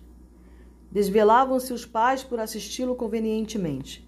Contudo, por mais adequados se categorizassem os tratamentos recalcificantes, trazia doloroso estigma na garganta.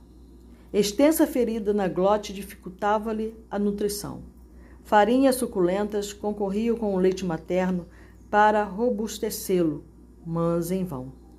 Entretanto, apesar dos cuidados que exigia, era uma benção de felicidade para os genitores e para a irmãzinha, que sentiam em seu rostinho tenro um ponto vivo de entrelaçamento espiritual.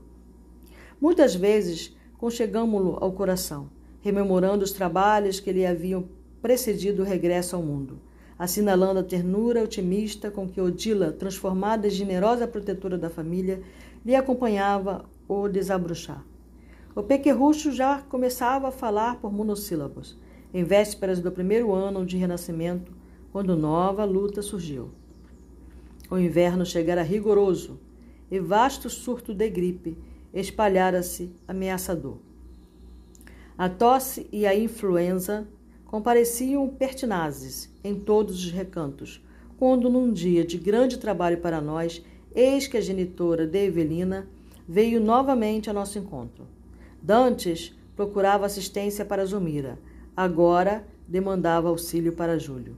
O menino, assaltado por teimosa amigdalite, jazia prostrado, febril. Dirigimos-nos incontinente para o lar do ferroviário. Com efeito, o vento soprava úmido sobre o largo espelho da Guanabara. As ruas, pela vestimenta pesada dos transeuntes, davam ao rio aspecto de uma cidade fria. É inverno, né?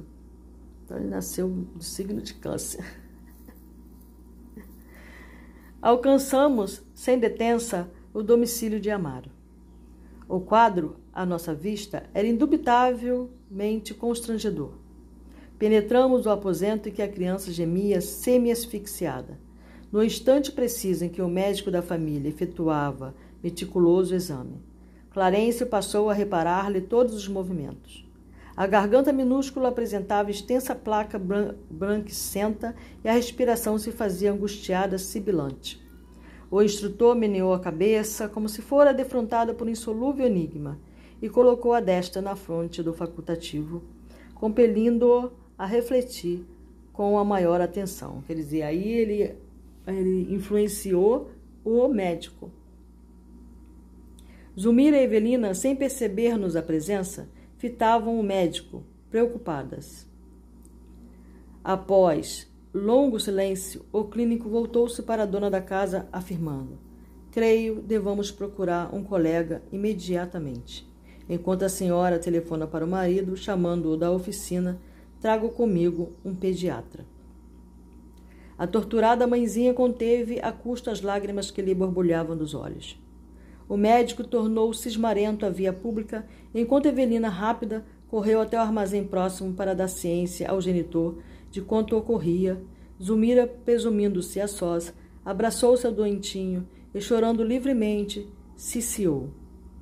Oh, meu Deus! Com tanto amor recebi o filho que me enviaste. Não me deixes agora sem ele, Senhor. O pranto que lhe corria na face queimava meu coração. Nada pude indagar, em vista da emotividade que me tomara o espírito, mas nosso orientador, sereno como sempre, exclamou, compadecido. A difteria está perfeitamente caracterizada. A deficiência congenial da glote favoreceu a implantação dos bacilos. É imprescindível socorro urgente. O instrutor começou a mobilizar recursos assistenciais de maior expressão, quando o ferroviário desolado ingressou no aposento. Conversando com a mulher, tentava reanimá-la quando o pediatra, conduzido pelo colega, deu entrada na humilde residência. Ambos os médicos submeteram o Petis, né, a criança, a prolongado exame, permutando impressões em voz baixa. O especialista apreensivo, após manifestar a suspeita de Krupp, eu já ouvi essa Krupp, é uma obstrução aguda da laringe causada por infecção, alergia, né, corpo estranho ou tumor que provoca tosse, rouquidão e pode levar à asfixia.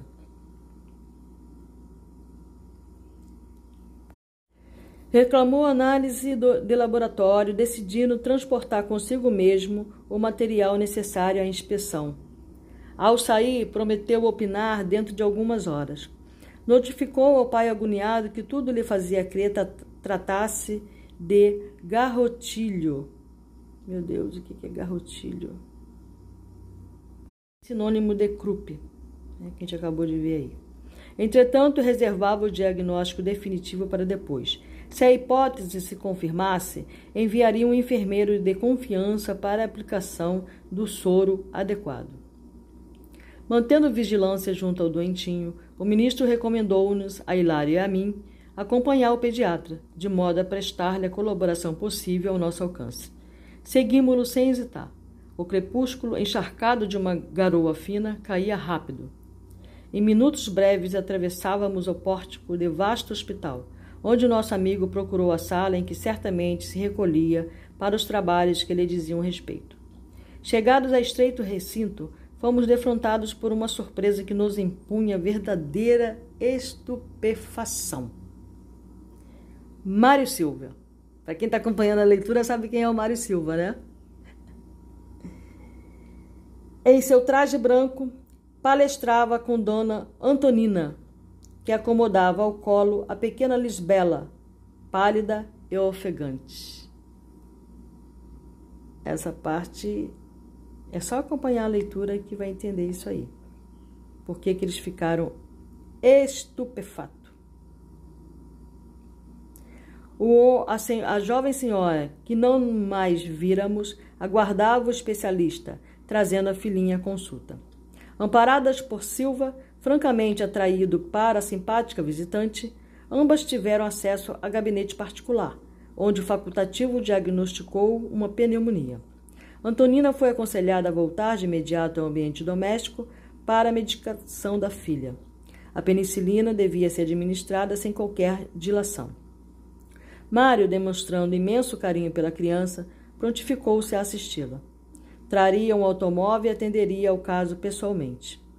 O chefe passeou o olhar pelo mostrador do relógio e aqueceu, ressalvando. ressalvando. Bem, você pode cooperar com as nossas clientes, mas preciso de seu concurso em bairro distante às 22 horas. O rapaz assumiu o compromisso de regressar a tempo, e um táxi recolheu o trio, rolando na direção da casinha que visitáramos. Que visitáramos. Certa vez, Antonina, né? E nós vimos aí um caso, um capítulo inteiro, acho que um ou dois, se eu não me engano, sobre Antonina, né? Ante o inesperado daquele encontro, sentimos necessidade de um entendimento seguro com nosso orientador. Tornando ao quarto onde o pequeno Júlio piorava sempre, fizemos breve relato do acontecido. Clarence escutou com interesse e ponderou preocupado. Não podemos perder tempo. Dirijamo-nos à casa de Antonina. A lei está reaproximando os nossos amigos uns dos outros e Mário precisa fortalecer-se para exercitar o perdão. Os raios de ódio da parte dele podem apressar aqui o serviço inevitável da morte. Nós aqui achando que sabemos tudo, né? Estamos cientes de tudo, que comandamos tudo. Corremos ao domicílio da valorosa mulher.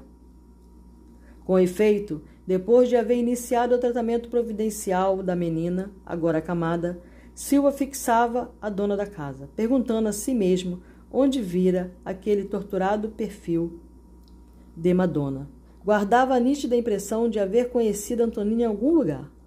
Agradavelmente surpreendido, sentia-se ali como se fora em sua própria casa. E a simpatia não se patenteava tão somente no coração dele. A senhora e os filhos cercavam-no de atenções.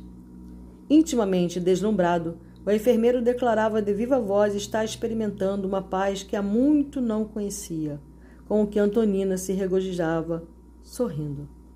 Percebendo que Haroldo e Henrique se mostravam apaixonados pelas disputas esportivas, deu curso à animada conversação a respeito do futebol. E Haroldo e Henrique são os outros dois filhos dela, conquistando-lhes o carinho. A mãezinha, preparando o café, ingressava no alegre entendimento de quando em quando, a fim de podar o entusiasmo dos meninos, quando a palavra deles se evidenciava menos construtiva. Somente no decurso da afetuosa palestra viemos a saber que a nossa amiga se enviuvara. O esposo, segundo notícias recebidas de metrópole distante, havia falecido num desastre, vitimado pela própria imprudência. Lemos no olhar de Silva o contentamento com que obtinha semelhante informe. Começava a registrar insopitável interesse pela vida naquele ninho agasalhante que lhe afigurava pertencer-lhe. Às oito em ponto, em ponto, Antonino, sem afetação, convidou-o com simplicidade. Senhor Mário, hoje temos nosso culto evangélico. Quer ter a bondade de partilhá-lo? Incompreensivelmente feliz, o rapaz concordou de pronto. A reunião nessa noite foi efetuada ao redor do leito de Lisbela, que não desejava perder o benefício das orações. Um copo de água pura foi colocado junto à cabeceira da pequenina. E, no, de Novo Testamento em punho, acomodados os companheiros, Antonina recomendou a Henrique que fizesse a rogativa inicial. O menino recitou o Pai Nosso e, em seguida, pediu a Jesus a saúde da irmãzinha doente, com enternecedora súplica. Vimos o nosso orientador acercar-se do recipiente de água cristalina, magnetizando-a em favor da enferma, que parecia expressivamente confortada ante a oração ouvida, e logo após aberar-se de Silva, que lhe recebeu as irradiações. Quem abrirá hoje o livro? perguntou Haroldo, com graciosa malícia, fitando o hóspede inesperado. Certamente nosso amigo nos fará essa honra, disse a genitora, indicando o enfermeiro. Mário, ignorando como expressar a felicidade que lhe fluía do coração, acolheu o pequeno volume sob a atenção de Clarencio, que lhe tocava o busto e as mãos, influenciando-o para a descoberta do texto adequado. E tudo isso a nossa revelia. Tudo isso a gente achando que somos nós que estamos fazendo, né? O moço, algo trêmulo na participação de um serviço espiritual inteiramente novo para ele, sem perceber o amparo que o envolvia, abriu uma determinada passagem, qual se agisse a esmo, passando o livro a Antonina, que leu em voz alta, pausado, o versículo 25 do capítulo 5 das anotações do apóstolo Mateus.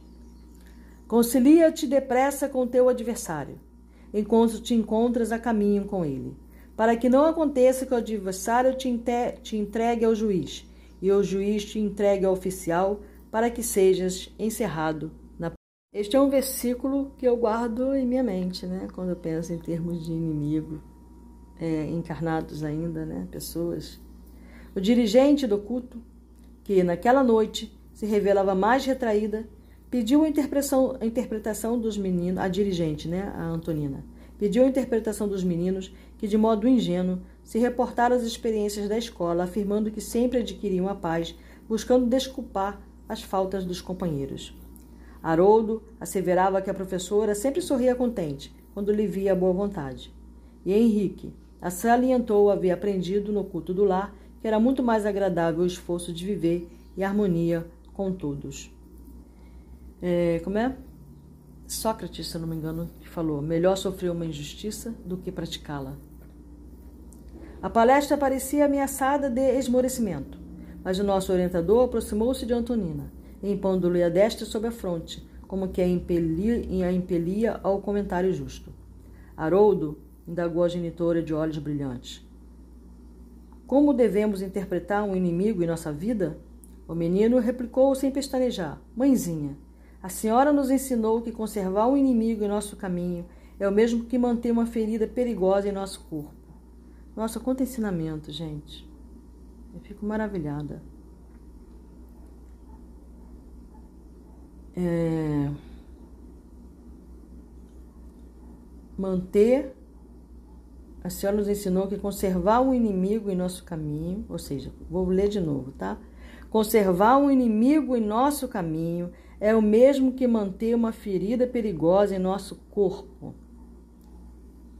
A definição foi bem lembrada. Falou a viúva com espontaneidade encantadora, sem a compreensão fraterna que nos garante o culto da gentileza, sem o perdão que é, ouvida todo mal esquece todo mal, a existência na terra seria uma aventura intolerável. Além disso, quando Jesus nos ditou a lição que recordamos hoje, indubitavelmente considerava que a razão nunca vive inteira ao nosso lado. Se fomos ofendidos, em verdade também ofendemos por nossa vez. Precisamos desculpar os outros para que os outros nos desculpem. Quando abraçamos o ideal do bem, compete-nos tentar, por todos os meios ao nosso alcance, a justa conciliação com todos os que se encontrem conosco em desarmonia, prestando-lhes serviço para que renovem a, conceituação a nosso respeito. Mais vale para nós o acordo pacífico que a demanda mais preciosa, porque a vida não termina neste mundo e é possível que, buscando a justiça em nosso favor, estejamos cristalizando a cegueira do egoísmo em nosso próprio coração, caminhando para a morte com aflitivos problemas. Coração que conserva rancor é coração doente. Alimentar ódio ou despeito é estender inomináveis padecimentos morais no próprio espírito. Silva estava pálido. Aquelas conclusões feriam-lhe fundo o modo de ser. Tão desajustado se revelou escutando aqueles apontamentos que Antonina, registrando-lhe a estranheza, ponderou sorrindo. O senhor, de certo, nunca teve inimigos. O enfermeiro diligente será, sem qualquer dúvida, o irmão de todos. Sim, sim, não tenho adversários. Gaguejou o moço. Não tenho adversários. Não, não tenho. Imagina. Mas na tela mental, sem que ele pudesse controlar a eclusão das próprias reminiscências, apareceram Amaro e Zumira, com desafetos que ele, no âmago do espírito, não conseguia desculpar. Odiava-os, sim, odiava-os. Pensou de si para consigo. Jamais suportaria um acordo com semelhantes adversários. Entretanto, a sinceridade da interlocutora encantava-o. Aquela viúva jovem, cercada de três filhinhos, superando talvez obstáculos dos mais inquietantes para viver, constituía um exemplo de quanto podia edificar o espírito de sacrifício. Em nenhum ambiente encontrara antes aquele calor de fé pura necessário às grandes construções de ordem moral. Além de tudo, taços, laços de vigorosa afinidade impeliam-no para aquela mulher, com quem se simpatizara à primeira vista. Por mais vasculhasse as próprias lembranças, não conseguia recordar onde, como e quando a conhecera, a sua Lola. Sentia, porém, que a palavra dela lhe impunha indefinível bem-estar. Fitando-a com enternecimento, perguntou: A senhora julga que devemos procurar a conciliação com qualquer espécie de inimigos? Sim, respondeu interpelada sem hesitar. E quando os adversários são de tal modo inconvenientes que a simples aproximação deles nos causa angústia? Antonina compreendeu que algo doloroso vinha à tona daquela consciência que lhe ouvira a dissertação ocultando-se, e obtemperou. Entendo que há sofrimentos morais quase intoleráveis. Entretanto, a oração é o remédio eficaz de nossas moléstias íntimas. Se temos a infelicidade de possuir inimigos cuja presença nos perturba, é importante recorrer prece. Recorrer à prece, rogando a Deus nos conceda forças para que o desequilíbrio desapareça, porque então um caminho de reajuste surgirá para nossa alma. Todos necessitamos da alheia tolerância em determinados aspectos de nossa vida. Os olhos de Mário cintilaram. E quando o ódio nos, nos avassala, ainda mesmo quando não desejemos? inquiriu preocupado. Não há ódio que resista aos dissolventes da compreensão e da boa vontade. Bem-aventurados os seres de boa vontade, né? Quem procura conhecer a si mesmo desculpa facilmente. Autoconhecimento, autoolhar. Silva empalidecera. Antonina percebeu que o tema lhe fustigava o coração e, amparada por nosso instrutor, que ainda salva paternal, rematou considerando. Um homem, porém, na sua tarefa, é um missionário do amor fraterno. Quem socorre os doentes penetra a natureza humana e entra na posse da grande compaixão. As mãos que cura não podem odiar. Nossa, muito forte, né? Em seguida, o primogênito da casa fez a prece de encerramento. A viúva serviu o café reconfortante, acompanhado de um bolo humilde. A conversação prosseguia animada. Todavia, o hóspede consultou o relógio e reparou que o tempo exigia a retirada. Deu instruções a Antonina quanto à medicação da doentinha e pediu respeitoso para voltar no dia seguinte, não somente para rever Lisbela, mas também para palestrar com os amigos. A senhora e as crianças aqueceram felizes, afirmando-lhe que seria sempre bem-vindo. E Mário, com sentimento novo, a lhe brilhar nos olhos, seguiu dentro da noite, como quem caminhava, tangido por abençoada esperança, ao encontro do novo destino. Dali ele iria para casa de Zulmira e Amara, cuidar de Júlio, três seres que ele odiava. Júlio, ele não, ele, Júlio, né? Os três pessoas que ele mais odiava.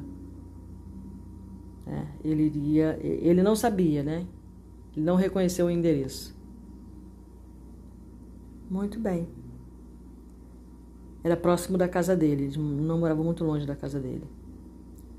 É, então vamos deixar aí o próximo capítulo, né? Que tá muito interessante essa história, muito triste ao mesmo tempo, né? Vamos ver o que, que Mário Silva vai fazer quando ele chegar na porta e reconhecer o endereço de Amaro e Zumira. Que todos os seres de todos os mundos sejam felizes.